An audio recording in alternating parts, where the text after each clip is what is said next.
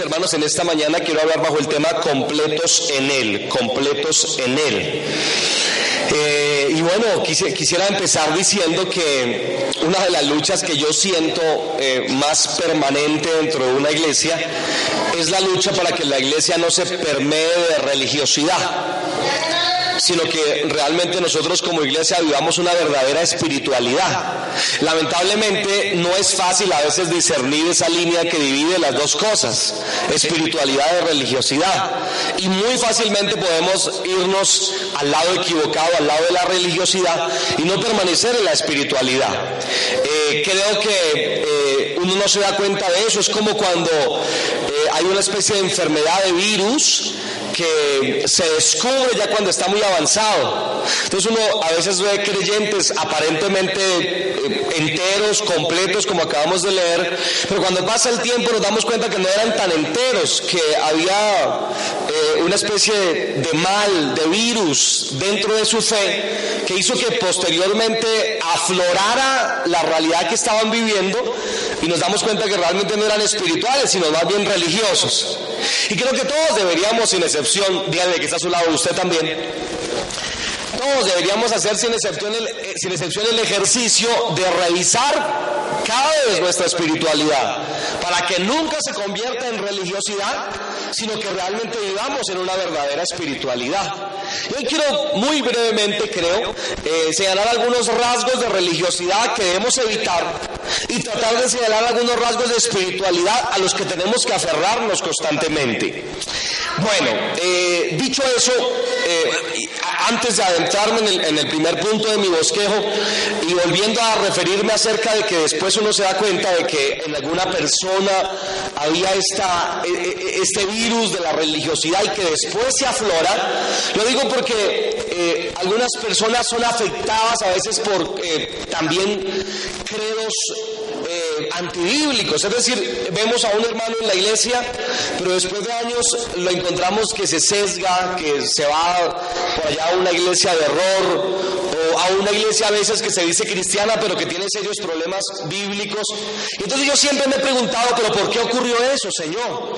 Eh, a veces somos muy incisivos en esta iglesia con el asunto del seminario, de toma el curso, de por favor ingrese al seminario, a los que se van a presentar o bautizar, les hacemos todo un curso previo, eh, eh, a veces es cansón, pero creo que estamos tratando con la ayuda de Dios de, desde el principio cortar esas, esa herencia religiosa que nos dejó la religión tradicional que profesa este país. Bueno, tenemos realmente que cuidarnos en esto. Así que yo creo que una de mis, de mis labores como pastor, como predicador, es pastorearles en esa área a ustedes, o sea, decirles, alertarles. Siempre recordaré lo que Dios le dice a Ezequiel y enseñarás a este pueblo, le dice Dios a Ezequiel, hacer diferencia entre lo justo y lo que no es justo, entre lo santo y lo profano entre lo que es y lo que no es. Así que una de las labores del predicador definitivamente es enseñar esas diferencias, pues para que la iglesia sea una iglesia entera también en su doctrina y en su, y en su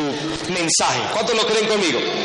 Ahora, eh, permítanme entonces en razón de esto, decirles que los versículos que leímos encabezan una serie de, versículos que nos dan tres ideas muy importantes. A mí me gusta el número, número tres, generalmente predico siempre con tres pasos. Y hay, y hay, tres pasos que veo aquí que el apóstol Pablo nos alerta en relación a lo que les estoy hablando. Número uno, lo primero que hace Pablo es darnos una invitación, una invitación muy importante que leemos en los versículos previos a los que leímos.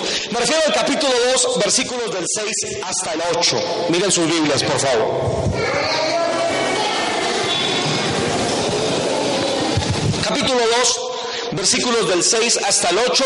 El versículo 6 dice, por tanto, de la manera que habéis recibido al Señor Jesucristo, ¿cuál es la primera invitación?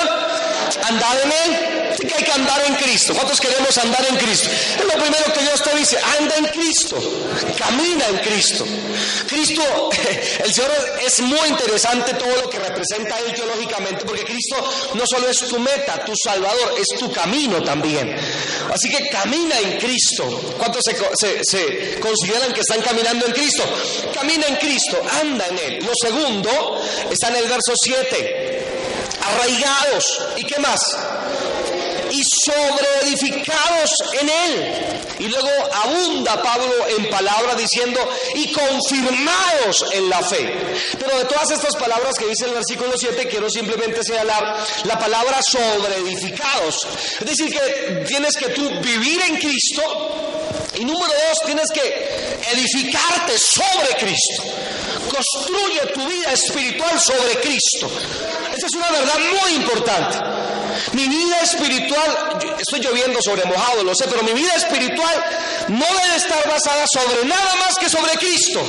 Y sobre Él me edifico. Mi vida espiritual no puede estar basada en hombres, en personas, en instituciones, en iglesias, en nada. Mi vida debe estar fundamentada en Cristo. Unas personas se van de X iglesia y se, apartan de Dios. Y me pregunto, ¿sobre qué se edificaba su fe? ¿Era sobre esa iglesia? ¿Sobre qué se edifica tu fe? ¿Qué pasa si esta iglesia no existiera por X razón?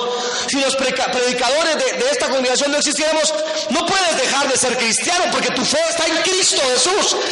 ¿Cuántos lo creen conmigo, verdad? Gloria a Dios por esta iglesia, ¿verdad? Este, díganme más convincente, por favor. Gloria a Dios por esta iglesia. Pero no es nuestra iglesia. No puedo edificarme ni sobre edificarme sobre otra cosa que no sea Cristo. Tu base es Cristo, tu fe es Cristo, tu, tus raíces son Cristo, tu, tu, tu salvación es Cristo, tu camino es Cristo y tu meta es Cristo. Todo es Cristo para nosotros realmente. Así que anda sobre él, edifícate sobre él. Pero número 3, el versículo 8, dice, mirad que nadie os engañe por medio de filosofías y huecas sutilezas, según las tradiciones de los hombres, conforme a los rudimentos del mundo y no según Cristo. En otras palabras, permítanme decirlo a mi forma, Pablo dice, eh, anda en Cristo, sobrifícate en Cristo, pero luego está firme en Cristo. No te dejes mover, eh, no, te dejes ir de lado a lado. Me gusta eh, la forma en que el Señor cambia el nombre de algunos de sus discípulos, especialmente el de Pedro, lo recuerdan, ¿verdad? que en, griego la palabra Petra, piedra. Entonces ya no era Simón, que significa caña, algo que se mueve fácilmente. Jesús dijo, te haré, ahora a ti te diré y te haré Pedro, una Petra, una algo firme, sólido. Nuestra fe debe ser sólida, firme. Bueno, yo, yo sé que es un concepto que hemos dicho tanto en esta iglesia, pero es que me preocupa realmente que parece que es un concepto nada más, porque en la práctica las personas son tan débiles en su fe tan, eh, no rígidas, tan fácilmente maleable, ¿verdad? No, no sé, algunos por la familia, otros por los inconversos, otros por los problemas de la iglesia, porque en toda iglesia hay problemas, siempre los hay. O sea, por la razón que sea, simplemente otra razón. Por las personas fácilmente se dejan mover, fácilmente se dejan corroer, malear, dañar, destruir. Entonces Pablo dice, no, está firme en Cristo, tienes que estar firme en Cristo. Dios quiera que tú estés firme en Cristo esta mañana. Dios quiera que decidas estar firme en Cristo esta mañana. Firme en Dios, firme en tu fe, convencido de tu fe. Como hablábamos el viernes en la vigilia, como Job decía, a pesar de todo lo que Job vivió, Job dijo en algún momento de lucidez espiritual, dijo, ah, yo, yo sé que mi redentor vive. ¿Cuántos lo saben también en esta mañana? Yo sé que mi redentor vive, dijo Job. Y luego Job dice, ¿y saben qué? Aún desecha esta mi, esta mi, esta mi piel. En mi carne él era Dios, dice, dice Job. ¡Qué fe tan formidable! ¡Qué convicción! ¡Qué arraigado estaba Job en Dios! Pero qué endeble nosotros solemos ser a veces con nuestros conceptos. Y no solamente me refiero a ideas, me refiero, me refiero a modo de vida. Me, refiero a cristianismo entero. Bueno, tienes que estar firme, por favor. Dile al que está a tu lado, te ruego que estés firme. Te ruego que estés firme, por favor. Paula aquí ya menciona que estemos firmes ante tres cosas. Número uno dice filosofías. La filosofía no dice Pablo, óigame bien, Pablo no dice que te guardes de la filosofía, ¿no? que la filosofía no es mala en un sentido. Filosofar, pensar, reflexionar. No, de hecho yo creo que los cristianos debemos ser más reflexivos. No, Pablo habla de las filosofías, es decir, de conceptos especial y estrictamente en contra del cristianismo. Ten cuidado con eso. Luego dice Pablo, ten cuidado con las sutilezas doctrinales inadecuadas.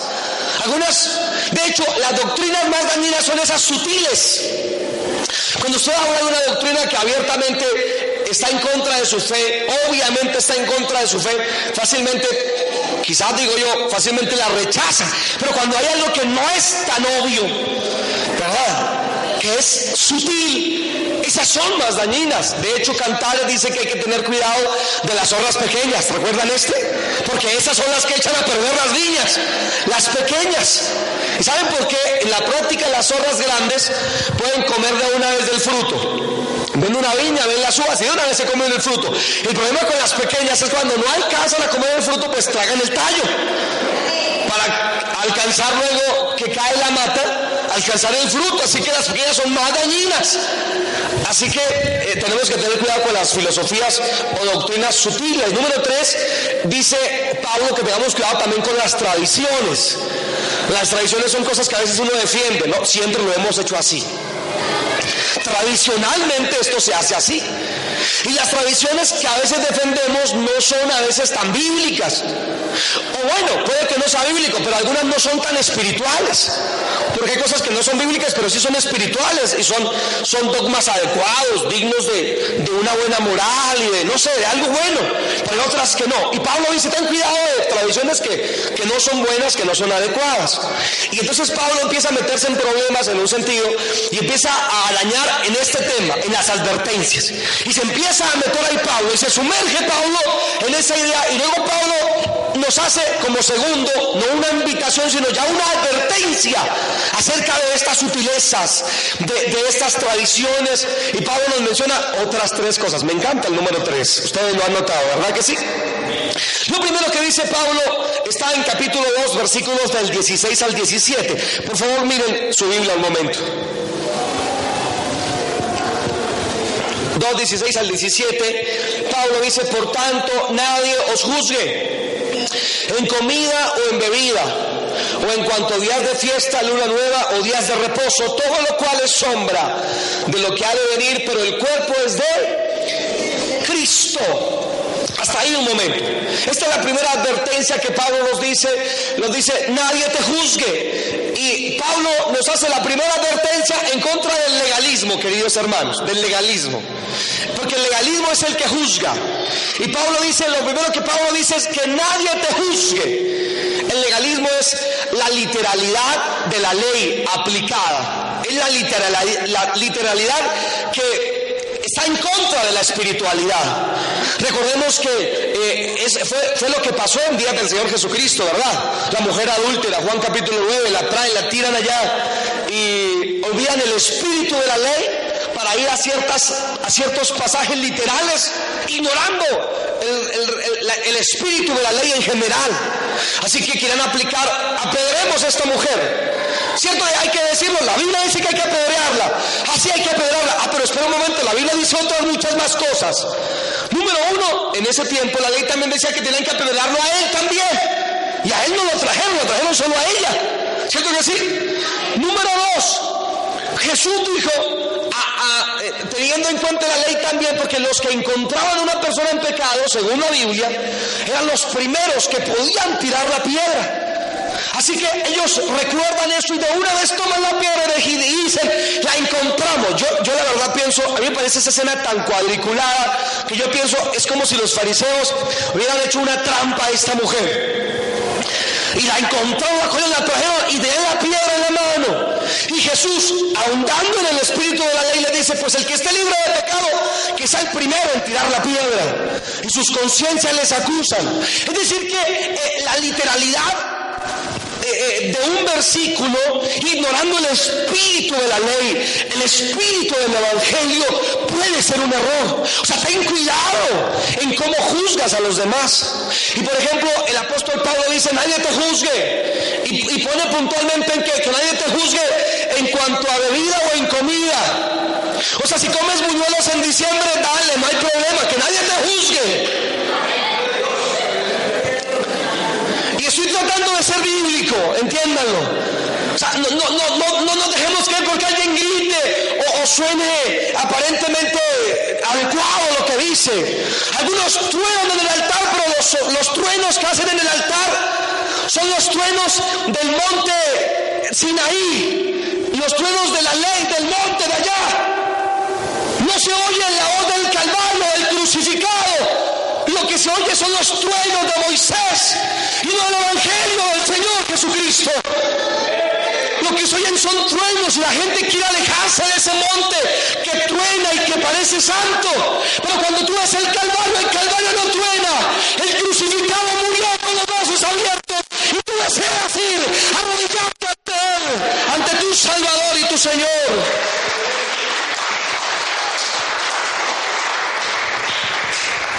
No te creas, no te creas. Eh, eh, nadie te juzgue, dice, dice Pablo, en comida o en bebida. Que si tomaste tinto, que si comiste cerdo, que si comiste natilla con buñuelos, que si comiste pavo el 24. Algunos critican la Navidad, pero ya se están tomando fotografías en los centros comerciales con los árboles de Navidad.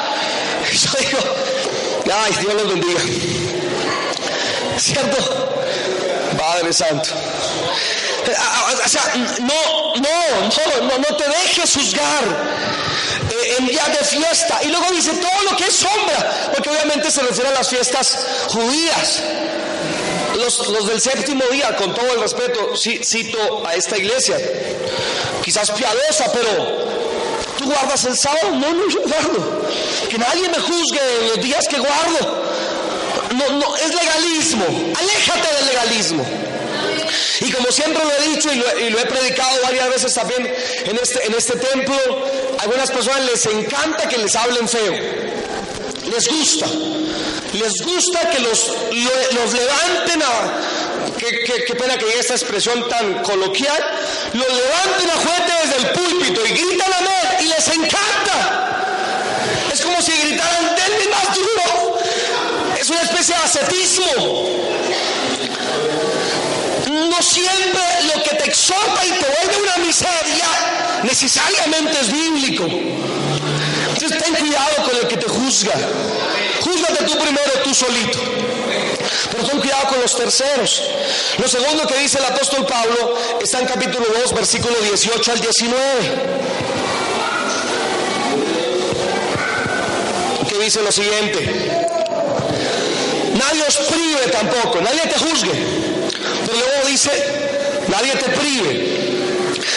Dice, nadie os prive de vuestro premio, afectando humildad y culto a los ángeles, entremetiéndose en lo que no, han visto, vanamente hinchado por su propia mente carnal, y no haciéndose de la cabeza en virtud de que en todo el cuerpo, nutriéndose y uniéndose por las coyunturas y ligamentos, crece con el crecimiento que da Dios. Ese es el crecimiento que queremos, ¿verdad que sí?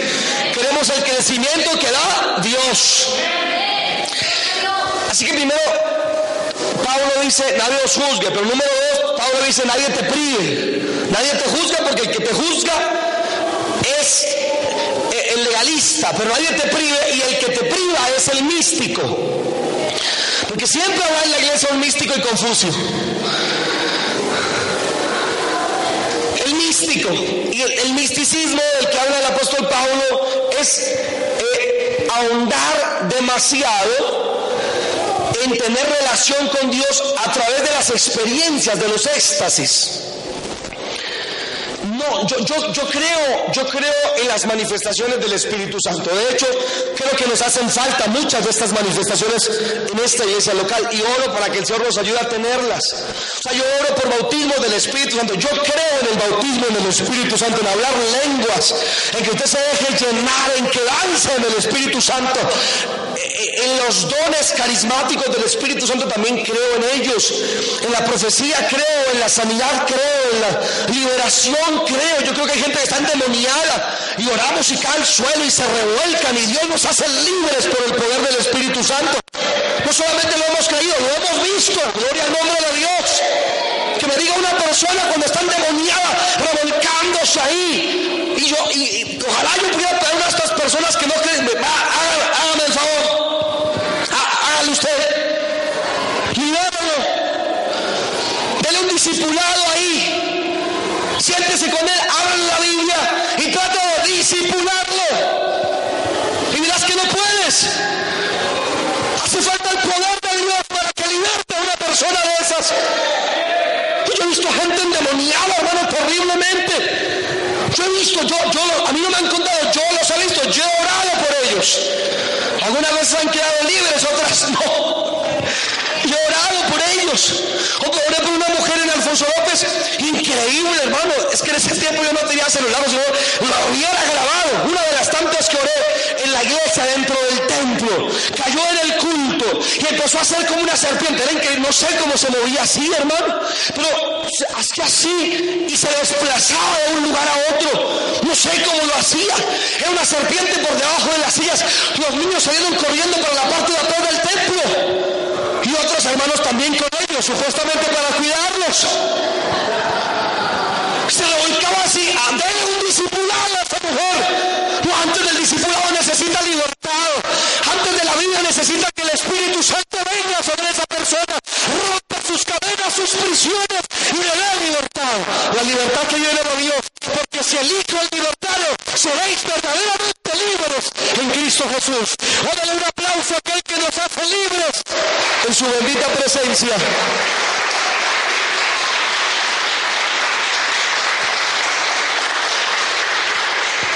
Libertad, yo creo en todo eso, yo creo en eso.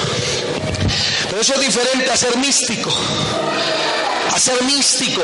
Y entonces el apóstol Pablo dice, nadie te prive afectando humildad, es decir, aparentando humildad de culto a, a, lo que no se debe hacer cultos. Por ejemplo, menciona a los ángeles, de culto a los ángeles. Parecen eh, eh, humildes.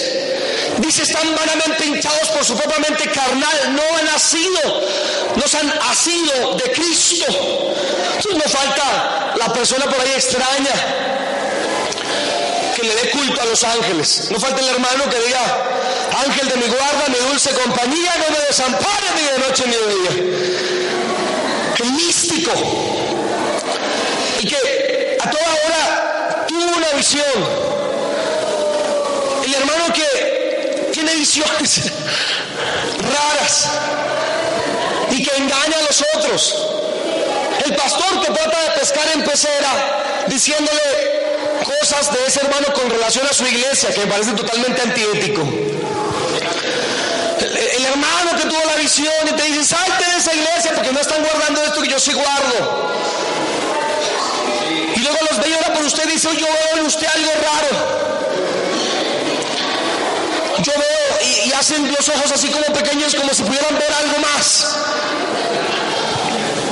O el de la profecía mentirosa. Yo creo que hay profecías de Dios.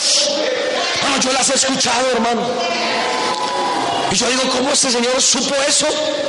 Increíble, les he contado, yo creo que la que más me impresionó en toda mi vida. Les conté allá en mi tierra bella, en Boyacá, en un lugar se llama Turtur, otros le dicen Tortur, pero creo que es Turtur, de la vista hacia abajo. Un predicador ya murió él, era antioqueño, era evangelista el hombre. Qué predicador, hermano.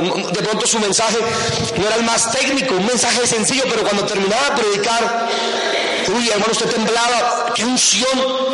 Digo, o sea, ese don manifestado, un conocimiento increíble.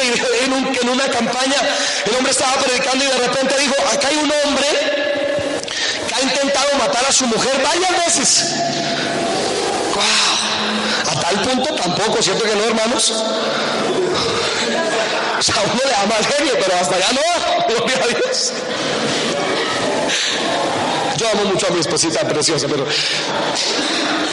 entonces dice así. Y luego dice, es un demonio que lo está atormentando, pase aquí que Dios lo quiere libertar. Él venía de, de un municipio cercano a Medellín. Él no estaba en Boyacá. Yo conocía la iglesia, no era la iglesia donde yo predicaba, pero yo conocía esa iglesia. Y estoy seguro que el hermano no era de por ahí. Y luego de estar, de estar diciendo eso, esperó unos segundos y luego dijo, este hermano ha tratado de matar a su esposa con un cuchillo. Y luego añadió, escúcheme esto, luego dijo, y el cuchillo lo tiene aquí en culto, lo trajo al culto. El cuchillo vino al culto también. Y ya nadie oró, hermano, ya nadie, ya, nadie oró, todos así pendientes de lo que decía. Y luego dice, pasa aquí, Dios no quiere libertad porque es un demonio que lo está atormentando. Y siguió hablando y no pasó. Dijo, le voy a decir otra cosa, ese hombre es un líder de esta iglesia. Santo Dios bendito. Pasa aquí, Dios no quiere libertar. Nadie ha pasado. Y al final dijo, si no pasa, digo el nombre porque el Espíritu Santo me lo dijo. Increíble, hermano. Todos así como están ustedes esta mañana. Cuando una persona sale de la parte de atrás, con la mano aquí atrás, se levanta el saco, saca un cuchillo y viene hacia el frente del templo y se acerca. Dije, increíble, hermano, pone el cuchillo ahí en el piso, se arrodilla y dice, empieza a orar y cae la presencia de Dios en ese lugar, hermano. Que falta nos hace la manifestación de los dones del Espíritu Santo. Presencia de Dios, yo creo en eso, yo lo creo, pero no creo en el místico y Confucio, no creo en el hermanito oportunista, no, creo en aquel que, que trata ser visible ante todos, aparentando ciertos dones que no son reales. El hermano místico, el hermano extraño, el hermano que todo lo juzga aparentemente, pero él parece ser más espiritual que todos los demás. Tenemos que tener cuidado con el De algunas iglesias, lamentablemente sus predicadores animan a la gente a ser místicos, a ser eh, raros. Cuando estaba en el seminario, nuestro profesor de teología nos contaba de un pastor que era muy místico. Y un día se fue con los hermanos de la iglesia a jugar un partido de microfútbol. Y él no, él no, él no entró a la cancha a jugar, era en una finca. Él se quedó por fuera. Entonces los, los hermanos de la iglesia estaban jugando fútbol. Y de repente un burro vino y se metió en la cancha. Se metió un burro en la cancha. Y entonces los hermanitos lo sacaban para poder seguir jugando y luego volvía a meterse el burro. Y los hermanitos volvían a sacarlo. Pero al rato volvían otra vez. Volvía otra vez el burro a entrar allí. Entonces el pastor dijo, algo Dios quiere hablarnos con esto. Detuvo el partido. Hizo así, cerró los ojos. Dios va a hablarnos. Háblanos, Señor. Recorrió la Biblia así con sus dedos. Puso el dedo. Justo salió Juan 1.12. A los suyos vino y los suyos no le recibieron.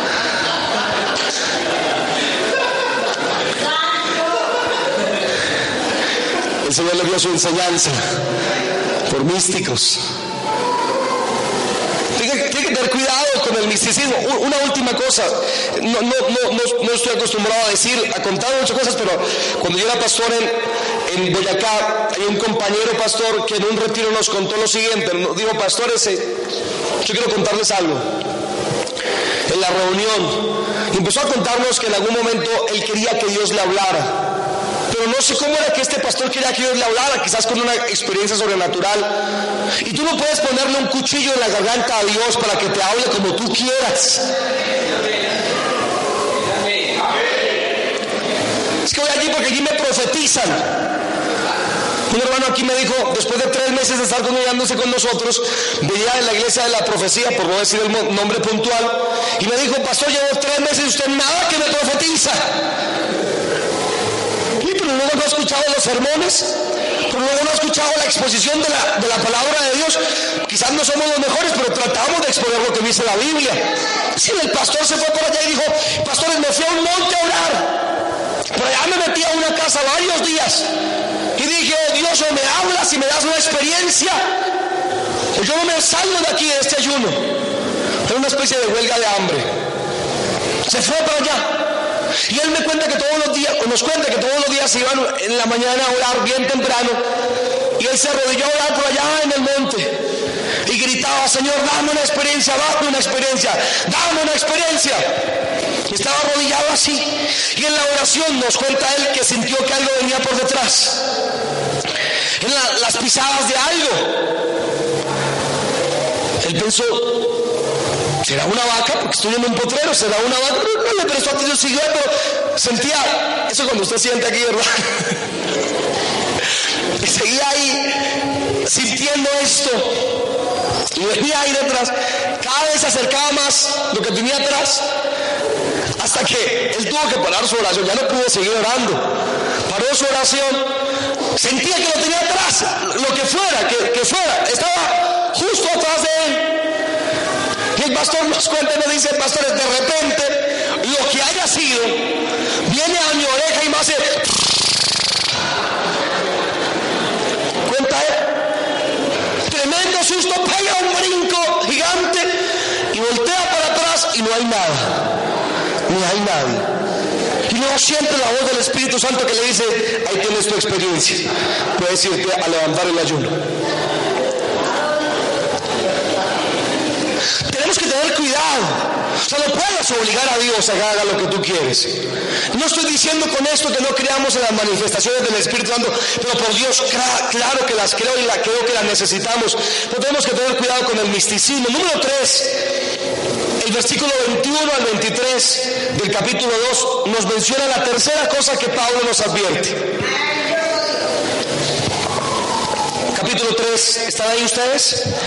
Versículos del 21 al 23 dice, tales como, voy a leer desde el 20 mejor, pues habéis muerto con Cristo en cuanto a los rudimentos del mundo, porque como si vivieses en el mundo os sometéis a preceptos tales como no manejes, ni gustes, ni aun toques a inconformidad, a mandamientos y doctrinas de hombres, cosas que todas se destruyen con el uso, tales cosas no vienen a la verdad, perdón, tales cosas tienen a la verdad cierta reputación de sabiduría en culto voluntario, en humildad y en, el, duro trabajo del cuerpo, pero no tienen valor alguno contra los apetitos de la carne.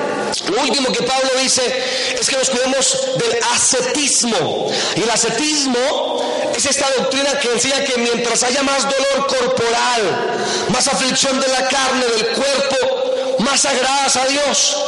Algunas órdenes católicas son abiertamente ascetistas. Algunas órdenes católicas leen algunos salmos golpeándose con látigo en la espalda. Ascetistas creen que mientras más infrinjan dolor a su propio cuerpo, más serán aceptos a Dios. Y tenemos que tener cuidado porque puede que no, se, no nos latiguemos la espalda leyendo el Salmo 90. Pero tenemos algunas variaciones del concepto del ascetismo. Eh, eh, en el espíritu conservamos la idea del ascetismo. Es decir, entre más nos mortifiquemos, nos duela, más somos aceptos o espirituales. Y Pablo dice, ten cuidado porque todo, todo esto tiene cierta eh, popularidad de un culto humilde, voluntario, de duro trabajo del cuerpo. O sea, esto aparentemente te hace mejor, pero no tiene realmente ninguna fuerza contra los apetitos de, la carne. Es decir, mira, tú puedes golpearte todo lo que quieras.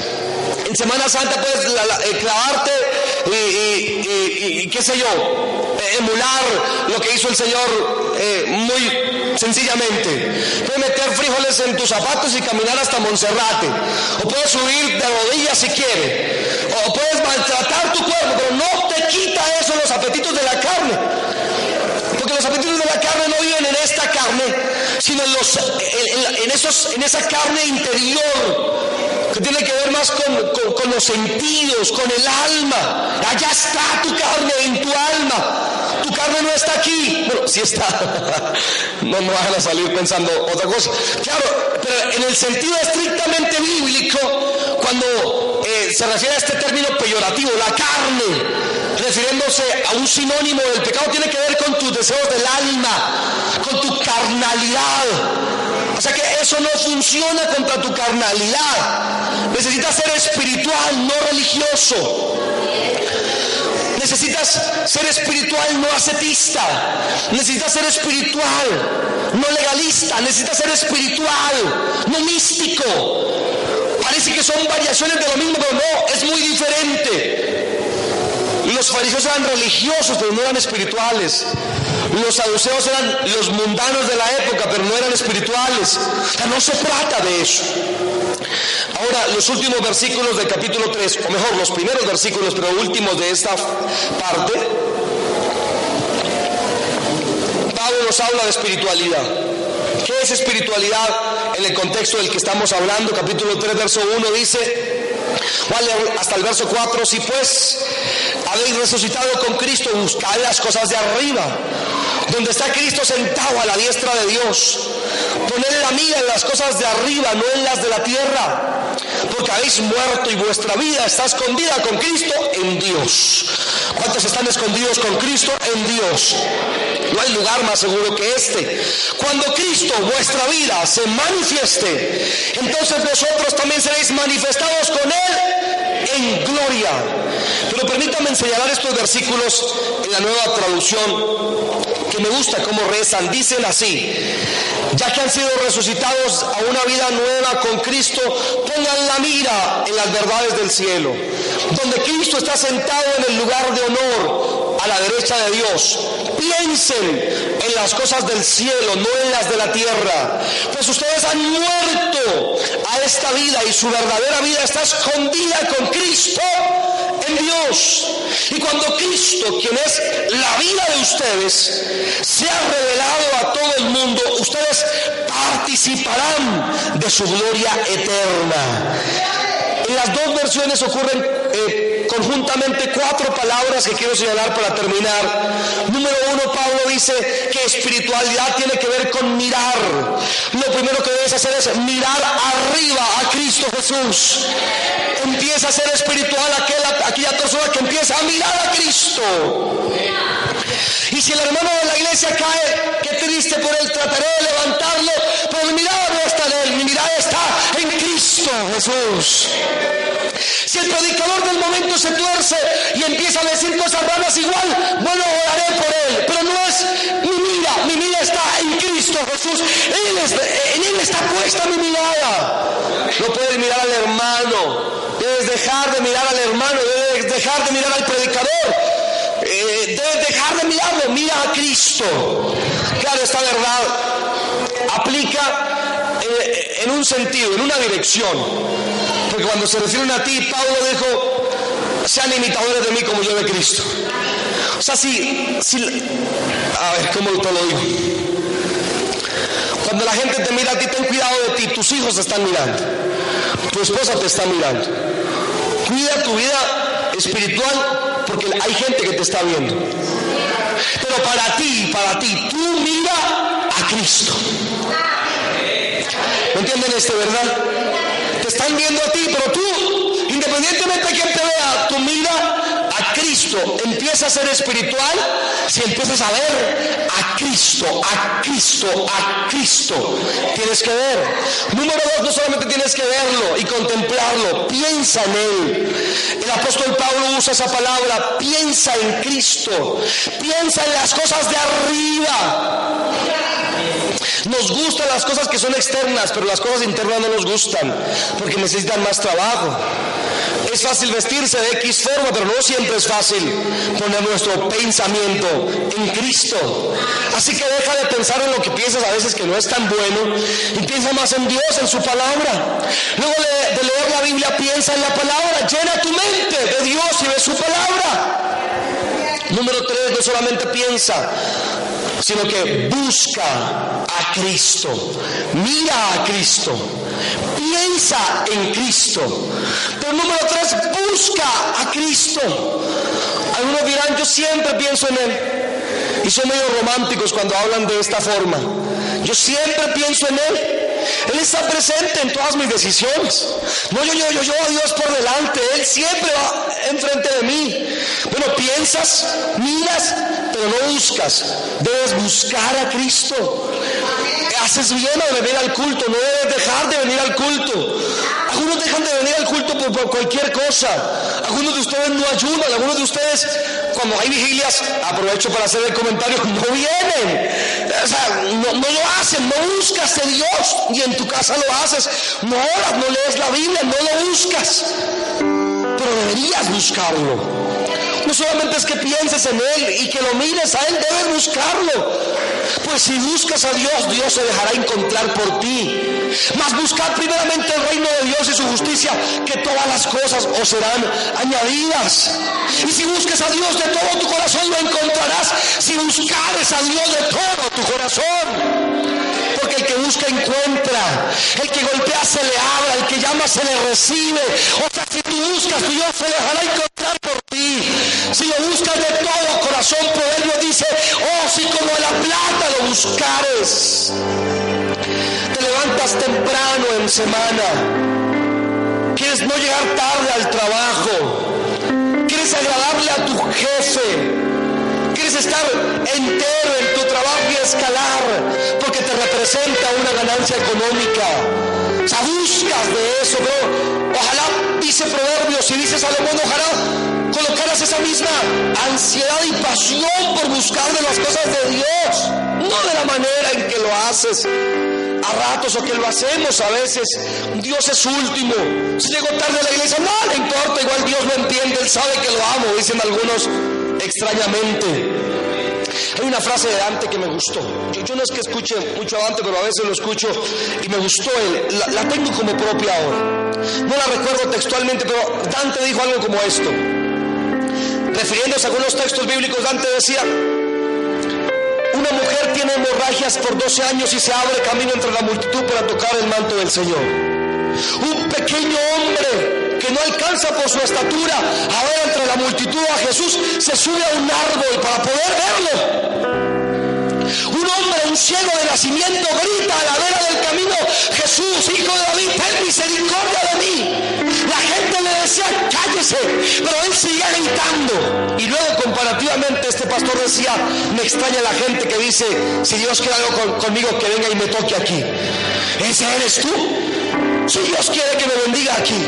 ¡Ah! Pues que me bendiga aquí. Estás viendo la televisión 24 horas al día y dices, pero que Dios me bendiga aquí. A veces le reclamamos a Dios. Proverbio dice, ciertamente el hombre tuerce su camino y luego se irrita contra Jehová. O sea, no lo buscas, no te apasionas por él, no te interesa, no te importa. Ah, pero él sí debe cumplir su tarea como Dios. Es el bendecidor. Tenemos un concepto de Dios cerrado. Si piensas que Dios es Papá Noel repartiendo regalos en diciembre, es el Dios soberano, el todopoderoso Señor no te necesita, pero tú a Él sí. Tú no eres autosuficiente, pero Él sí lo es. Tú tienes una vida y unos años contados, más Él vive en la eternidad. Tu vida es efímera, cual, cual flor del campo o, la neblina, dice el Salmo, pero Él no. No se fatiga con cansancio, dice la Biblia. No es como tú, ni como yo y tú, ciertamente, tú lo necesitas. Te digo hoy, tú lo necesitas. Si viniste por primera vez, tú lo necesitas. Si, si, si no eres creyente, tú lo necesitas. Si, si no, has sido, no entregado a Cristo en tu vida, tú lo necesitas. Dios quiera no te des cuenta en la hora de la muerte, sino que te des cuenta hoy, esta mañana, en este momento. Pero si tú eres un religioso, también tú lo necesitas. Si crees que estás bien y que todos los demás son peores o tú eres mejor que ellos, entonces tú lo necesitas porque eres un orgulloso y petulante religioso más. Yo lo necesito. Y si tú esta mañana, independientemente de tu razón, dice lo necesitas, estás totalmente en lo cierto. Tú necesitas. Y tu necesidad de Dios, tu convivencia, tu relación con Él todos los días, te hará una persona espiritual. ¿Qué tal si cierras tus ojitos por un momento?